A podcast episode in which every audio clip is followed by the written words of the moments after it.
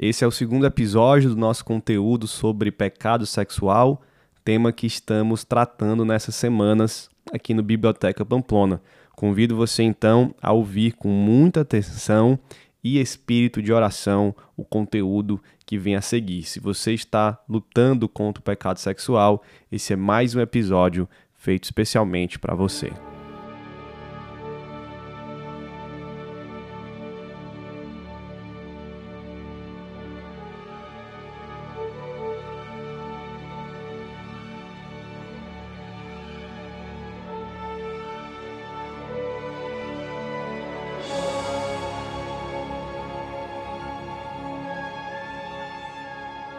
Seja muito bem-vindo, eu sou o Pedro Pamplona e você está na minha biblioteca, um lugar de reflexão teológica a partir dos meus livros e da minha vivência como cristão, marido, pai, membro e pastor de igreja.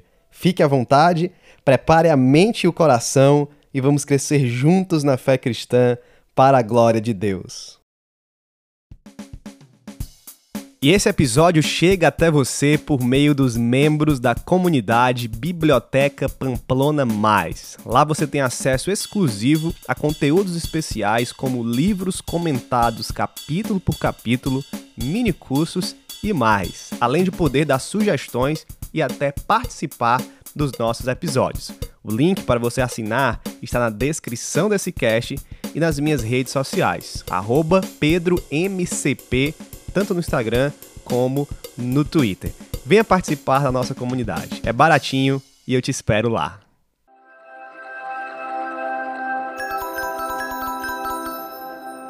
Vamos continuar então falando sobre pecado sexual. Antes de entrar no meu tema específico desse episódio aqui, eu quero lembrar você ou avisar você que caiu aqui que há um primeiro episódio, uma primeira parte sobre esse tema do pecado sexual. E que eu gostaria que você começasse por lá. Se você está neste episódio aqui e não ouviu o primeiro, por favor, dê um pause aqui, escute o episódio anterior aqui no Biblioteca Pamplona, aí onde você estiver no Spotify, no Apple Podcasts ou em outros agregadores, e escute a parte 1. Ela é muito importante, ela é basilar para você vir depois e escutar a parte 2 e viver aquilo que eu vou dizer aqui, aprender aquilo que eu vou dizer aqui, tá bom? Então essa é a segunda parte e na parte 1 um eu tratei sobre a esperança para a batalha contra o pecado sexual. Por isso, eu peço que você escute lá, porque o conteúdo que vem a seguir agora nesse episódio depende desse primeiro, tá bom? Então, dito isso, vamos iniciar aqui o nosso episódio que vai focar na prática da batalha em si e daquilo que nós precisamos, daquelas ferramentas que nós precisamos, atitudes e ajuda que precisamos para vencer a batalha contra o pecado sexual, para ir vencendo e começar a vencer mais do que perder e a começar esse processo de libertação contra o pecado sexual. Adianto logo que aqui não há nenhum tipo de promessa milagrosa, nenhum tipo de venda de curso, de venda de método que vai te libertar da batalha né, ou do pecado sexual e que vai de uma vez por todas resolver todos os teus problemas como um passo de mágica. Isso não existe e eu não estou aqui para te ensinar isso. Não vou te ensinar nenhum método que eu criei fantástico que vai te libertar em dois meses, em dez semanas. Não é nada do tipo eu quero te dar ferramentas, princípios bíblicos, orientações para que você possa viver na sua vida junto com a sua igreja, junto com a sua família e buscar a libertação do pecado sexual. Eu vou usar como base aqui alguns livros e eu vou citando esses livros. Basicamente são dois, na verdade, livros que eu vou usar mais. Eu vou citando esses livros ao longo aqui do nosso caminho. E já para começar, eu gosto muito de uma obra chamada Com Toda Pureza, que é publicada pela editora Fiel e escrita pelo Tim Chester. Então, se você quer uma indicação, eu vou deixar o link aqui na descrição desse podcast. Eu indico esse livro com toda pureza, livres da pornografia e da masturbação, mas serve também para qualquer pecado sexual. Nesse livro, o Tim Chester, ele coloca cinco elementos fundamentais na batalha contra o pecado sexual. Ele chama de cinco ingredientes fundamentais nessa luta contra a pornografia e masturbação, mas que serve para o pecado sexual de modo geral. E eu vou seguir esses cinco elementos, eu vou só alterar aqui a ordem deles. Eu quero começar com o fator repouso na graça, que ele coloca como ponto 3 dele, mas ele não está fazendo nenhuma ordem assim que precisa seguir um processo, e eu vou começar por esse, o repouso na graça. Eu quero só citar esse repouso na graça, porque é exatamente sobre isso que eu falo no episódio anterior, na parte 1. Por isso que eu pedi para você ouvir. E esse repouso na graça, se você já escutou lá, você vai lembrar disso, ele é fundamental para que o pecado sexual não possa te afastar de Deus. Não possa te dar aquele senso mentiroso de que você é indigno de correr para Deus, de se arrepender aos pés de Deus e de que viver a vida cristã e a intimidade com Deus de uma maneira correta, sadia e profunda. Né? Nós temos, às vezes, pensamento errado de que o pecado sexual destrói a nossa relação com Deus instantaneamente.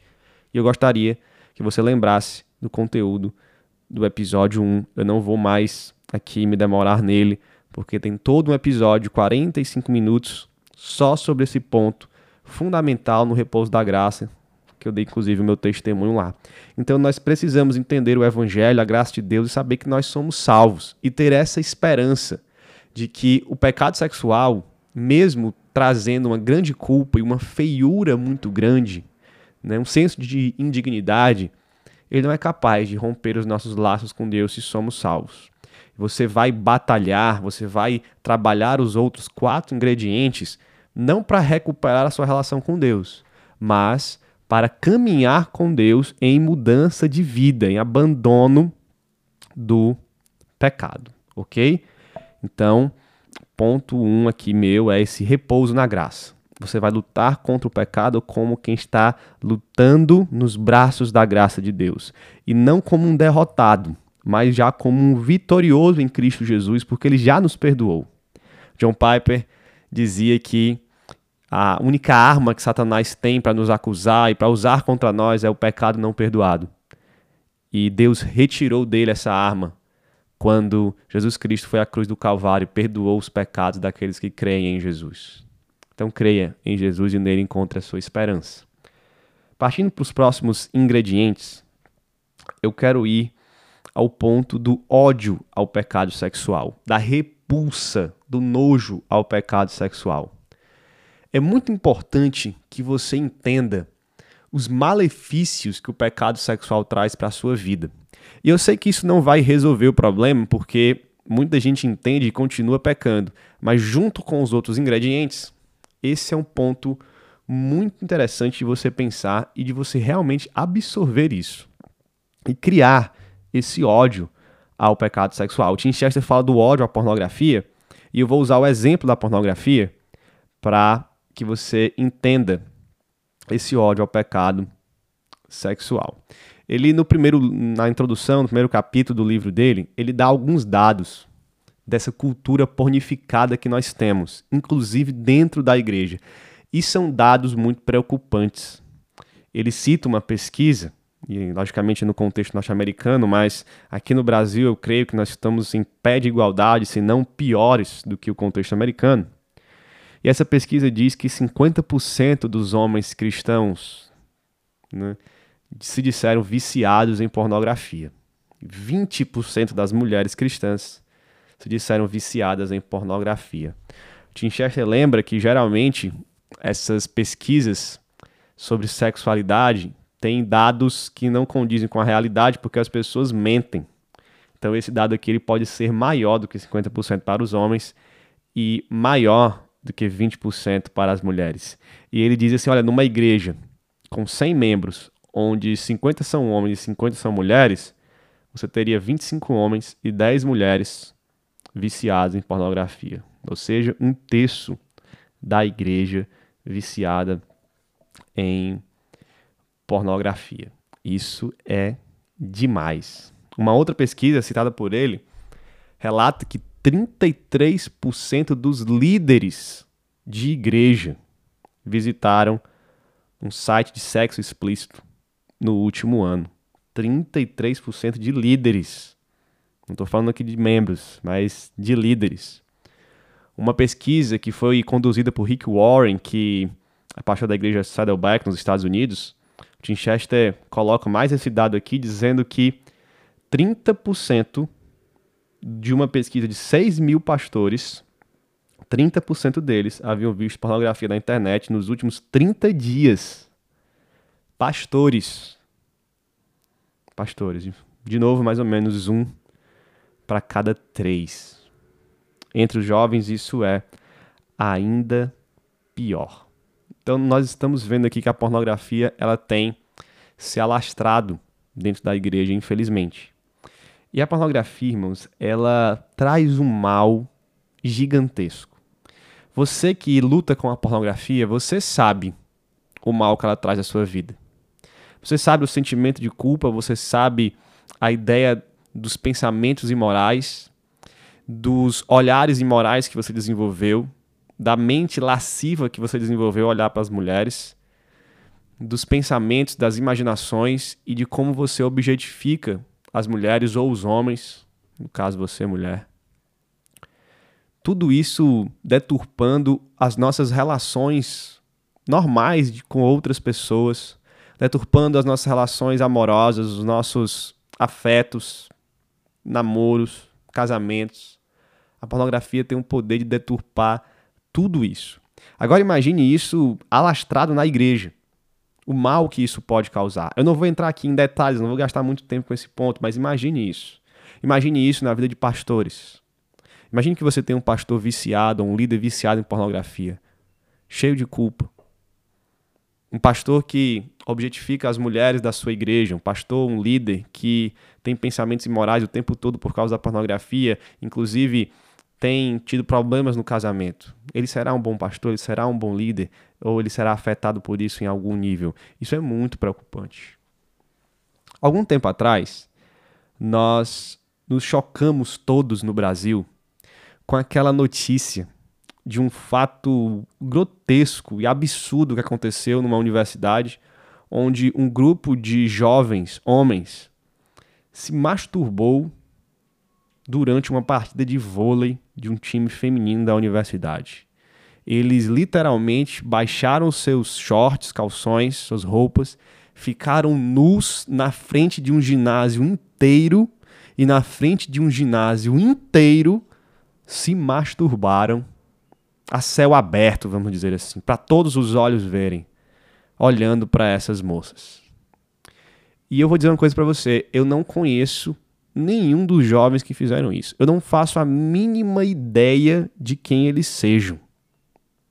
Mas eu tenho uma certeza muito clara sobre todos eles. Eu aposto o que você quiser, usando essa expressão. Eu tenho certeza de que todos ali são viciados em pornografia.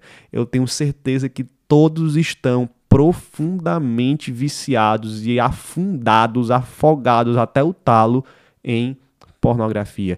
E esse resultado que chocou o Brasil e deve chocar mesmo é o resultado de mentes e corações pornificados, viciados em pornografia.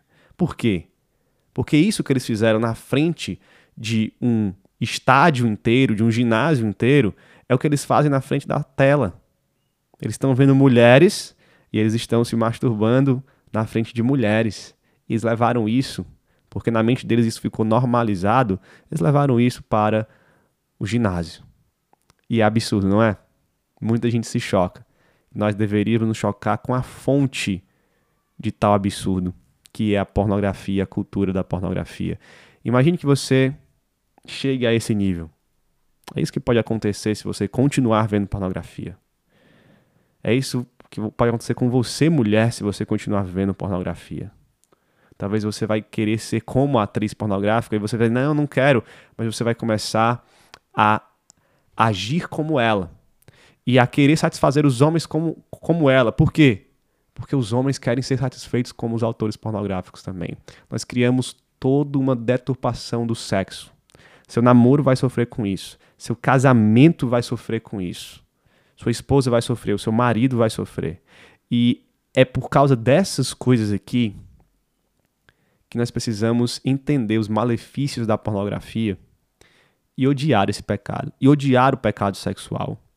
Você pode usar de outras pessoas, você pode fazer sexo fora do casamento e depois deixar uma marca terrível em você e na pessoa porque vocês se separaram, porque vocês criaram uma dependência emocional com isso. O pecado sexual traz desgraças enormes e você precisa entender isso, temer isso e odiar isso.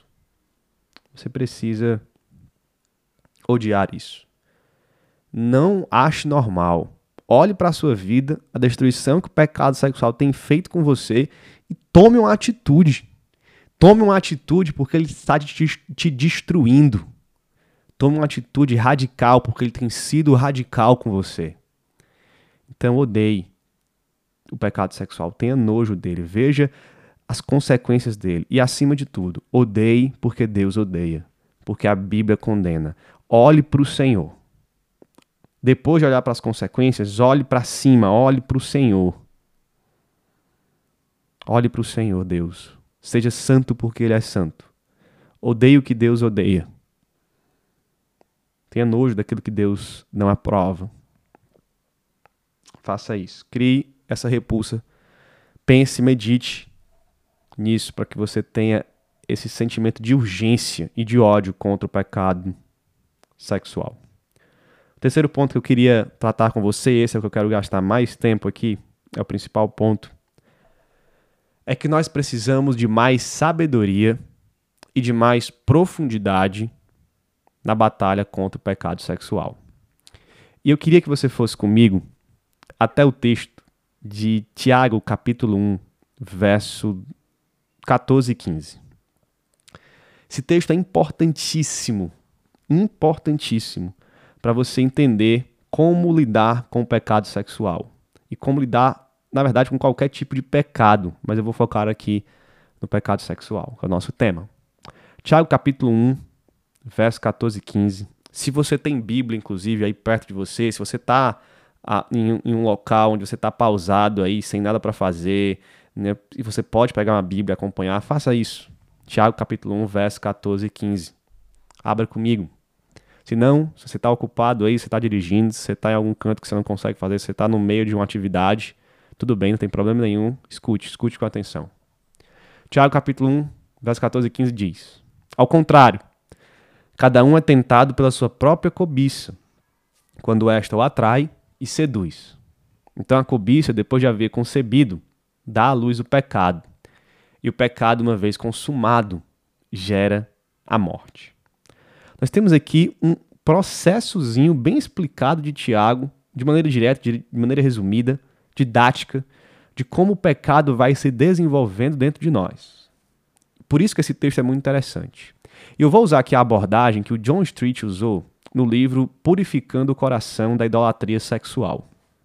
Outro livro que eu quero indicar para você. Purificando o Coração da Idolatria Sexual, editora Nutra. Esse livro já foi relançado numa nova edição que o título se chama Paixões do Coração. E o John Street, ele organizou, ele dividiu esse texto em quatro estágios. Aliás, vários comentaristas e estudiosos desse texto aqui dividem esse texto em três ou quatro pontos. E o John Street eh, dividiu aqui em quatro estágios. Eu quero que você entenda esses quatro estágios, porque eles são cada vez mais profundos. Depois eu venho rapidamente com algumas lições sobre a sabedoria que Tiago está ensinando aqui para nós lidarmos com o pecado e o pecado sexual. O estágio número um é o seguinte. Verso 14: Ao contrário, cada um é tentado pela sua própria cobiça quando esta o atrai e o seduz. O estágio número um acontece quando alguns desejos desnorteados, depravados, desordenados dentro de nós, desejos maus, estimulam, são estimulados dentro de nós e geram a tentação. A própria cobiça gera essa tentação. E entender esse primeiro estágio é fundamental para todo o processo de batalha contra o pecado sexual, de libertação contra a escravidão do pecado sexual. Porque o que o Tiago está dizendo aqui é qual é o problema? Lá no fundo, lá no início, qual é o problema do pecado sexual? Meus irmãos, minhas irmãs, o problema é o nosso coração. Porque em nós é que habitam as cobiças, os maus desejos, como diz Tiago capítulo 1, verso 14. John Street ele escreve que Satanás e o mundo podem até fornecer a ocasião, mas a eficiência do apelo deles depende completamente da condição e receptividade do coração. É aqui dentro que os maus desejos estão nos tentando e que os, as tentações externas, os estímulos externos podem acontecer e acontecem, logicamente. Satanás está agindo contra nós, mas eles precisam encontrar morada aqui dentro, eles precisam encontrar e casar com um desejo dentro de nós. Isso muitas vezes acontece porque os nossos corações desejam coisas más. Nós temos uma natureza pecaminosa por conta da queda. Tiago usa aqui, inclusive, uma ilustração, e no original, as palavras que ele está usando aqui de atrair né, ou seduzir são palavras que ele trai traz do, da figura da pesca, de um pescador mesmo, que está tentando atrair os peixes para o seu anzol ou para a sua rede. E essas duas palavras que ele usa de seduzir e atrair é como uma isca mesmo. O peixe é seduzido para perto de algo e depois, pelo anzol ou pela rede, ele é arrastado para fora das águas, ele é atraído para fora das águas.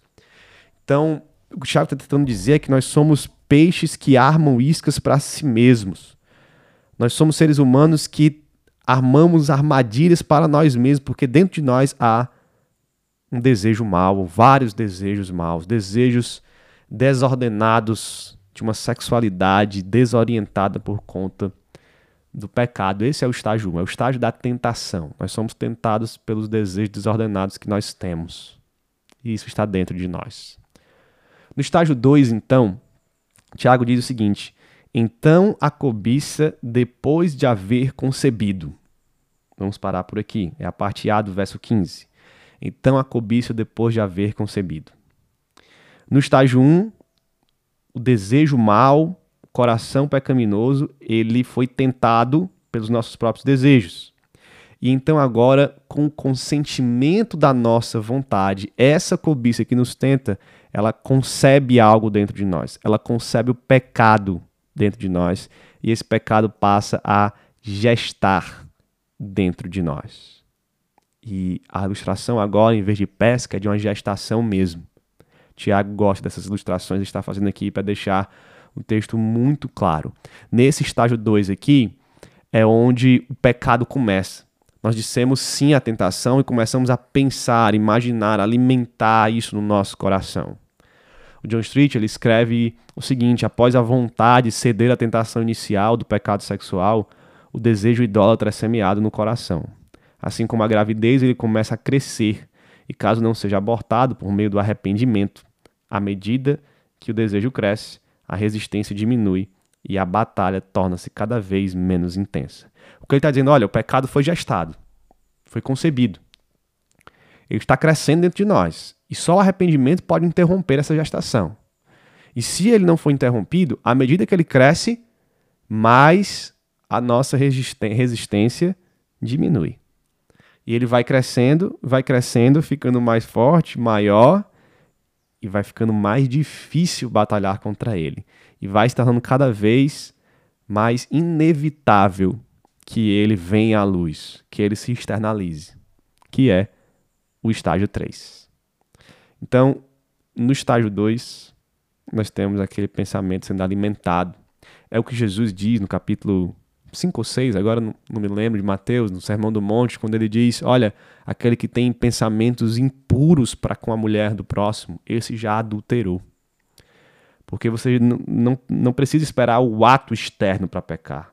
Você já alimenta isso. Aqueles pensamentos impuros ali são pensamentos que estão sendo alimentados, cheios de impureza, com uma mulher que não é a sua, já está adulterando na mente. E o estágio 3, então, Tiago diz: depois de haver concebido, dá à luz o pecado.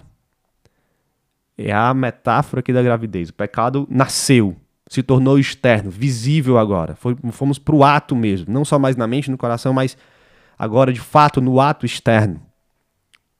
Então nós temos esse estágio 3. O pecado foi externalizado, você deu play na pornografia, você caiu numa relação sexual fora do casamento, você adulterou, você se masturbou. O ato sexual errado aconteceu. Isso acontece porque lá no começo, lá no estágio 1, nosso coração foi tentado. No estágio 2, nós permitimos que a, que a tentação virasse essa gestação e nós alimentamos, porque nós gostamos de alimentar pecado sexual, que dá um certo prazer, e esse prazer leva ao prazer maior de nascer, no estágio 3. Então, John Street diz que o corpo agirá em completa coração com as ordens do coração. Se a sua vontade assentiu ao coração, ela vai gestar e vai nascer o pecado. E esse pecado gera o quê? O texto está dizendo, Tiago diz, o pecado uma vez consumado gera a morte. E a morte é o estágio 4. É esse essa separação, esse sentimento de separação que nós temos de Deus. É todo aquilo que vem ao nosso coração de indignidade, culpa, peso, é aquilo que nos afasta de Deus. O pecado gera isso. E quando esse, esses quatro estágios aqui vão sendo repetidos, nós vamos sendo mortos aos poucos, escravizados pelo pecado sexual. E você precisa, você precisa evitar isso. Você precisa lutar contra isso. John Street diz: os efeitos da morte são completamente evidentes numa existência mórbida da pessoa sexualmente escravizada. É a desesperança, a inutilidade, a consciência cauterizada, relacionamentos rompidos, tempo perdido, recursos desperdiçados, impiedades e até corpos adoecidos. Essa é a morte. Uma espécie de antecipação daquela morte eterna que virá. Nós começamos a esfriar a nossa fé. A incredulidade vem, baixo desespero. E mesmo os crentes passam por momentos assim, por conta do pecado sexual. Então você precisa entender esses estágios para que você faça uma luta, uma batalha mais sábia, mais inteligente, mais profunda contra o pecado sexual. Por que, que eu digo isso? Porque muitas vezes nós estamos preocupados só com o estágio 3, só com a externalização do pecado. Muitas vezes, na grande maioria das vezes, a gente só busca ajuda de amigos, líderes e pastores quando o pecado está aqui, ó, no estágio do nascer, do ato mesmo externo, ou já no estágio 4, quando eu já estou morto, acabado pelo pecado sexual. É aí que nós procuramos ajuda. É aí que nós recorremos a um aconselhamento pastoral, é nós a, vamos ao nosso pequeno grupo e abrimos o jogo e pedimos oração. É quando já tá, é quando você já está deitado no chão esperando só a morte de levar. Nós nos preocupamos muito nesses estágios. Né? Nós, nós queremos aquelas dicas práticas de como evitar a pornografia. Assim, pastor, eu, eu vejo muito pornografia no meu celular quando eu vou dormir. O que, que eu posso fazer? Aí o pastor vai lhe dar uns bons conselhos, porque eles não são ruins. E são até importantes, porque você precisa frear o mal. Ele vai dizer: olha, se você vê no seu celular à noite, então ah, só veja o seu celular do lado da sua esposa ou na sala com seus pais, no ambiente onde as pessoas estão passando. Tire a internet do seu celular, não leve seu celular para o quarto. Você vai ter essas, essas pequenas estratégias que vão tentar lhe proteger do pecado. E talvez elas deem certo. E talvez você pare de ver pornografia no celular. Só que tem uma coisa. Você pode imaginar pornografia na sua mente. Você pode ver a pornografia na televisão. Isso não vai resolver o problema dos desejos do teu coração, dos ídolos do teu coração. Se você resolve um problema aqui e continua com a mente e desejos altamente pornificados, você vai buscar pornografia em outro lugar. É igual o casal que resolveu não ficar mais em casa sozinho. Ah, porque meus pais é, vão dormir, ou meus pais saem, deixam a gente sozinho, a gente cai em pecado sexual. Nós transamos antes do casamento. Mas agora a gente não vai mais para casa um do outro. A gente, ah, é ótimo, é uma boa estratégia. Só que você pode ir para um motel. Você pode transar dentro do carro. Você, pode, você vai dar um jeito. Uma vez ou outra, você vai dar um jeito. Essas estratégias não sustentam a nossa santidade por muito tempo. E eu sei que a maioria de vocês sabe que isso é verdade. Então nós nos preocupamos só com o estágio 3, às vezes nos preocupamos até com o estágio 2, né, em eliminar esses pensamentos. Mas sabe o que, que a gente não se preocupa, na maioria das vezes, é com o estágio 1. É ir mais profundo e ver os ídolos do coração. E ver os desejos maus e como tratar disso. Porque nós precisamos perguntar uma coisa: o que, que tem alimentado a nossa cobiça sexual? Nós temos desejos desordenados. Alguns deles bem complexos que nós nem conseguimos explicar direito. Mas o que é que tem feito essa ligação entre os desejos desordenados e a minha vontade de dizer sim para eles. John Street trabalha muito isso no livro e ele diz algo muito importante. Ele diz que o pecado sexual pode ser fruto de outros pecados. Pecados até mais comuns que a gente não dá muita atenção porque acha que são menos graves. E ele diz que a idolatria sexual começa com a idolatria do eu. Isso é muito importante. Nós temos essa tendência de idolatrar nós mesmos. E nessa idolatria nossa e com outros ídolos que vão se formando, nós temos o desejo de autogratificação. E essa autogratificação pode se manifestar de duas, duas formas na nossa vida. Ou você está magoado e quer ser consolado, ou você está faminto e quer ser satisfeito. O John Street ele mostra num gráfico bem interessante essas realidades acontecendo dentro dos nossos corações. Por isso que esse livro é muito bom porque ele tem até um apelo visual para você entender o que o John Street está ensinando. Então ele diz: Olha, se eu estou magoado por algo, eu quero ser consolado. E eu vou ter algumas disposições pecaminosas porque eu fui magoado, como a ira, a autocomiseração, o descontentamento. E essas coisas, elas podem levar ao pecado sexual. Quando você, por exemplo, está irado demais, você pode descontar isso na masturbação. Você pode descontar isso no pecado da prostituição. Você quer ou aplacar essa ira ou dar vazão a essa ira. E você pode usar do pecado. Inclusive, a ira pode te levar a coisas terríveis como o estupro. Como o estupro. Você pode estar em autocomiseração. E você pode achar que você precisa de um consolo muito grande. Você pode estar se achando o coitadinho, a vítima de tudo. O que, o que não sabe nada, o que é imprestável. Você pode estar se autocomiserando ao máximo e aí achar que o pecado sexual virá para te dar algum tipo de prazer, de escape disso, que você merece isso. Você pode buscar várias coisas, como a masturbação, o sexo fora do casamento, a prostituição, a pornografia. Isso te leva muito a questões do adultério. Isso pode te levar a um masoquismo sexual, ligações telefônicas eróticas. Enfim. São coisas pesadas. Se você está descontente, é a mesma coisa. Ou você pode estar faminto você pode achar que você precisa se satisfazer e, e você está ali numa situação onde você se acha merecedor de tudo. Você tá, está conquistando coisas e você quer se autogratificar por conta disso.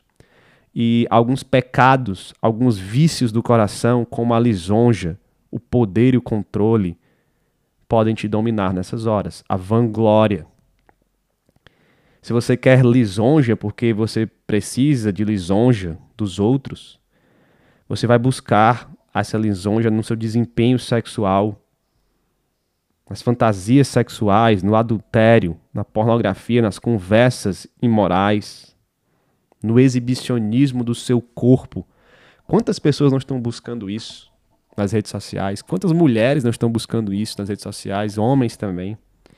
Você pode ter querer ter controle sobre as coisas, controle sobre as outras pessoas, e você encontrou na sexualidade esse poder de controlar as pessoas pela sua sensualidade, porque você está agora preso sexualmente a alguém. Um sentimento de culpa, um sentimento que agora agora não dá para voltar atrás, um sentimento que você está emocionalmente dependente por causa do sexo. Você pode controlar pessoas e manipular pessoas pela sexualidade. Quantas mulheres, de novo, não estão fazendo isso? Quantos homens não estão fazendo isso?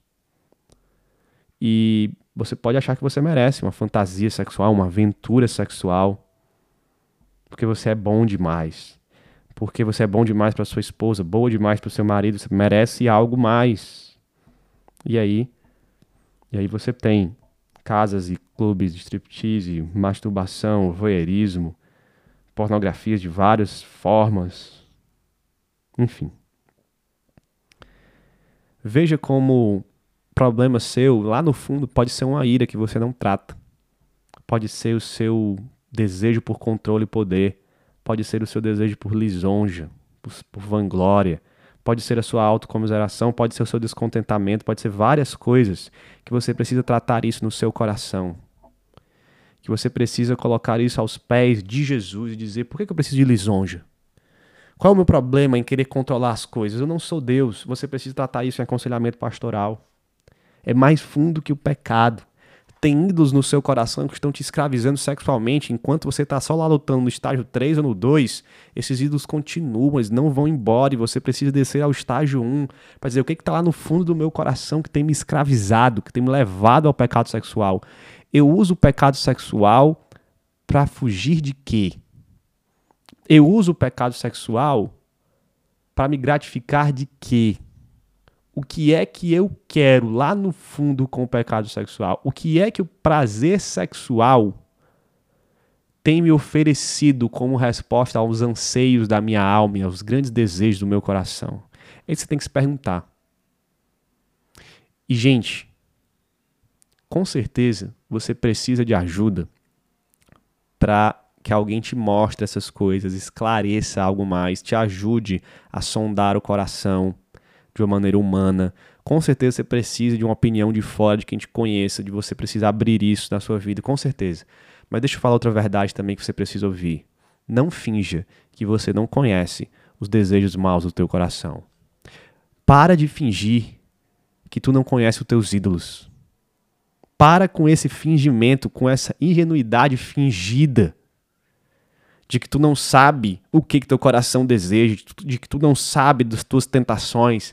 Isso é fingimento, gente. Nós sabemos. O que acontece é que muitas vezes nós não queremos tratar porque vai doer, porque vai ter esforço, porque vai ter humilhação diante de Deus, talvez diante dos seus pastores e líderes, vai ter que dizer: eu sou assim, eu tenho essas tentações, e você não quer abrir o jogo, não quer mostrar quem você é, e vai ter tempo, vai durar, vai machucar, para cicatrizar, vai ter que ferir, você vai ter que perder algumas coisas.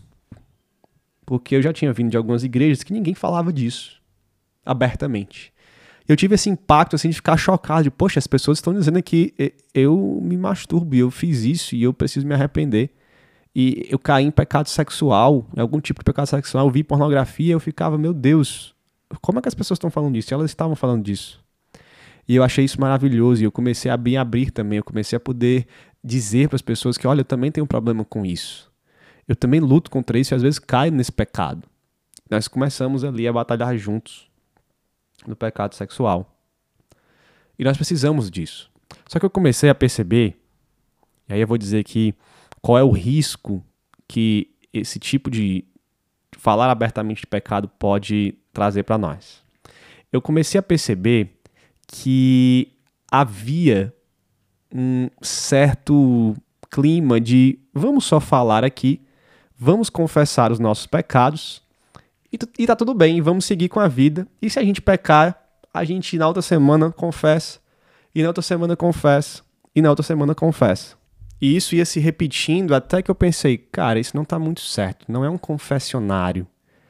Não é só um grupo de apoio que vai te ouvir e dar um tapinha nas costas e se tu continuar fazendo vivendo do mesmo jeito, a gente vai continuar da mesma forma. E eu comecei a me desafiar disso, eu comecei a falar para comecei a falar para mim mesmo, olha, eu não quero toda semana chegar aqui e dizer para esses caras que eu caí nos mesmos pecados de sempre. Eu não quero que eles vivam assim também. Eu quero que a gente comece a mudar de verdade. E eu quero falar para esses caras na próxima semana que, olha, eu venci essa semana a batalha. Eu estou em santidade. E isso mudou a minha mentalidade e eu comecei a pensar no meu grupo. Quando a tentação vinha, eu falei: não, não vou cair. Eu não vou cair porque eu quero dizer para aqueles caras que eu estou vencendo. E eu quero ser exemplo para eles porque eles podem vencer também. E isso me ajudou demais. Os pecados começaram a ficar mais espaçados até o dia em que, com principalmente aquele entendimento da graça que eu compartilhei, os pecados, um pecado específico da masturbação, ele simplesmente desapareceu da minha vida. Então, essa responsabilização perante outros foi muito importante nós precisamos disso, precisamos demais disso. Então, não lute sozinho. A batalha sexual não é vencida sozinho. Não é. Saiba disso. Você precisa de parceiros, de homens, de mulheres que podem caminhar contigo. Faça isso. Faça isso em nome de Jesus. Abra sua vida para alguém, tenha um parceiro de prestação de contas, de oração, de leitura bíblica. E falando nisso, o quinto ponto é: nós precisamos de disciplinas espirituais. Tim Chester chama isso de reverência a Deus. Como é que eu santifico os meus pensamentos? Santifico mais o meu coração? É focando nas coisas de Deus também. Não adianta só você odiar a pornografia, você tem que amar a Deus. Alimentar a sua relação com Deus. Não adianta só tentar tirar o pecado da mente, a imoralidade da mente, mas é encher a mente da palavra de Deus. Veja como Jesus responde Satanás e as suas tentações, é com a palavra. Veja como nós crescemos em Deus, em Jesus, é com a palavra. Veja como nós crescemos no discipulado, em maturidade, é com a palavra. Leia o Salmo 119. Leia várias vezes. A palavra de Deus santifica, ilumina, fortalece da maturidade, da sabedoria, é com a palavra. Precisamos ter tempo com a palavra, tempo de oração na palavra, leitura da palavra, meditação na palavra, pensar na palavra, decorar a palavra, se encher da palavra. Vida devocional com Deus, adoração por meio de, da palavra cantada. Precisamos de vida com Deus, meus irmãos. Eu digo isso demais, demais para vários jovens. Pastor, eu, eu caio na masturbação quando eu vou tomar banho. Ah, é? Pois toda vida que você for tomar banho, faça uma oração fervorosa, pedindo proteção a Deus, louvando ao Senhor, dizendo que você vai se guardar santo ao Senhor. Eu quero ver se você vai se masturbar depois de você ter orado. Pode acontecer, lógico. Mas é mais difícil. Vai bater aquele, aquela consciência, o peso da consciência. Poxa, acabei de orar. Ore. Vida com Deus. Se você tem uma vida devocional, isso vai te ajudar demais. Demais. Você vai se lembrar quando o pecado bater na tua porta, você vai se lembrar, hoje de manhã eu acordei, eu li a palavra, eu orei a Deus, eu louvei ao Senhor, eu, eu, eu renovei aqui a minha vida no sentido de acordar e as misericórdias de Deus se renovaram e eu renovei minha relação com Deus, eu orei, eu vou pecar agora? Se eu fiz isso de manhã, além da consciência estar cheia de Deus, nós temos o fortalecimento espiritual, sobrenatural. Então, faça isso. Tenha a sua vida com Deus, não não deixe de lado. Se você está na batalha intensa, você precisa intensamente das disciplinas espirituais. Não se engane. Deixe de lado a preguiça, tire um tempo e faça isso, no nome de Jesus. São cinco elementos que você precisa: a graça, está no episódio anterior, o ódio ao pecado, entendendo o que ele é capaz de fazer com você, trabalhar na batalha com mais sabedoria e mais profundidade, entendendo aqueles estágios e trabalhando desde o estágio 1, não só no estágio 4, 3 ou 2. A sua rede de apoio e disciplinas espirituais intensas. E eu creio que assim Deus vai te abençoar por meio desses ingredientes e por meio de uma vida em comunhão com Ele, em comunhão com o povo de Deus. Você precisa disso. Todos nós precisamos disso. Então, coloque essas práticas na sua batalha, coloque esses ingredientes na sua, na sua receita contra o pecado sexual. E esse é o episódio de hoje. Eu espero que você possa viver assim, levando essa batalha aqui a sério, tá bom? Levando muito a sério e caminhando essas coisas práticas que às vezes são óbvias mesmo, não, não tem nenhum segredo, mas que nós precisamos perseverar nelas. Cuidado com os ídolos do seu coração, com os desejos que aqui foram falados, vá mais profundo, peça ajuda Veja o que o pecado sexual está tentando alimentar em você e cuide disso na raiz. Ande longe das tentações. Ande longe das tentações, ok? Em nome de Jesus. Vamos orar para nós encerrarmos? Deixa eu orar por você. Senhor, meu Deus, meu Pai, há muitas pessoas aqui ouvindo esse episódio. Muitos contextos, muitos casos de pecados diferentes, muitas tentações diferentes, ídolos. Eu oro que o Senhor possa esclarecer na cabeça dessas pessoas, com a ajuda da tua igreja, com a ajuda da tua palavra, que pecados, que ídolos, que desejos são esses, e que o Senhor os fortaleça na batalha contra o pecado sexual. Dá coragem, Senhor, disposição, humildade humildade para batalhar, para batalhar junto com outras pessoas. Traz perdão e arrependimento, Senhor, no nome de Jesus sobre essas vidas, sobre as nossas vidas, Senhor. Nos coloca nesse trilho de uma luta mais sábia, mais profunda, cheia de sabedoria, coragem e que o Senhor nos santifique, porque nós dependemos de Ti. Que o Senhor nos direcione a líderes, pastores, igrejas, redes de apoio e de confiança, onde possamos trilhar esse caminho ao lado de irmãos queridos, pastores queridos. Que o Senhor abençoe o teu povo, Senhor, que o Senhor nos liberte da escravização sexual. Se alguém, se alguém acabou de pecar, traz, traz a tua graça sobre a vida dessa pessoa, que ela corra para ti. E aqueles que estão na batalha, Senhor, que o Senhor batalhe junto e fortaleça a fé. Nós oramos assim no nome de Jesus. Amém. Muito obrigado pelo seu tempo até aqui. Obrigado por ter escutado tudo. Eu convido você a seguir o Biblioteca Pamplona no Spotify, se você ainda não segue, ou nas plataformas que você escuta, no Apple Podcast ou outras.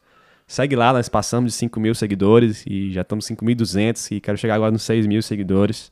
Avalia né, o podcast lá daquelas 5 estrelinhas, se você já escutou algum episódio, se você está terminando de escutar isso aqui, você vai poder avaliar lá, então avalia lá e compartilha. Compartilha esse episódio com alguém que você conhece, está na batalha aí contra o pecado sexual. Espalhe esse conteúdo e muito obrigado por você estar aqui escutando. Lembrando que na próxima semana tem a parte 3, é a última parte. Eu vou falar sobre o pecado que envolve a atração por pessoas do mesmo sexo e a atração por pessoas do mesmo sexo em si. Nós vamos falar de homofetividade. Eu quero falar a partir da visão bíblica. Eu não quero fazer polêmica, nem nada, nem ficar debatendo com outras pessoas. Eu quero aqui apresentar o que eu tenho trabalhado nessa área e tem sido uma área intensa de aconselhamento pastoral. E eu quero compartilhar algumas verdades, algumas coisas, alguns conselhos sobre isso. Se você está nesta condição, se prepare, avise a, as pessoas que você acha que querem ouvir também.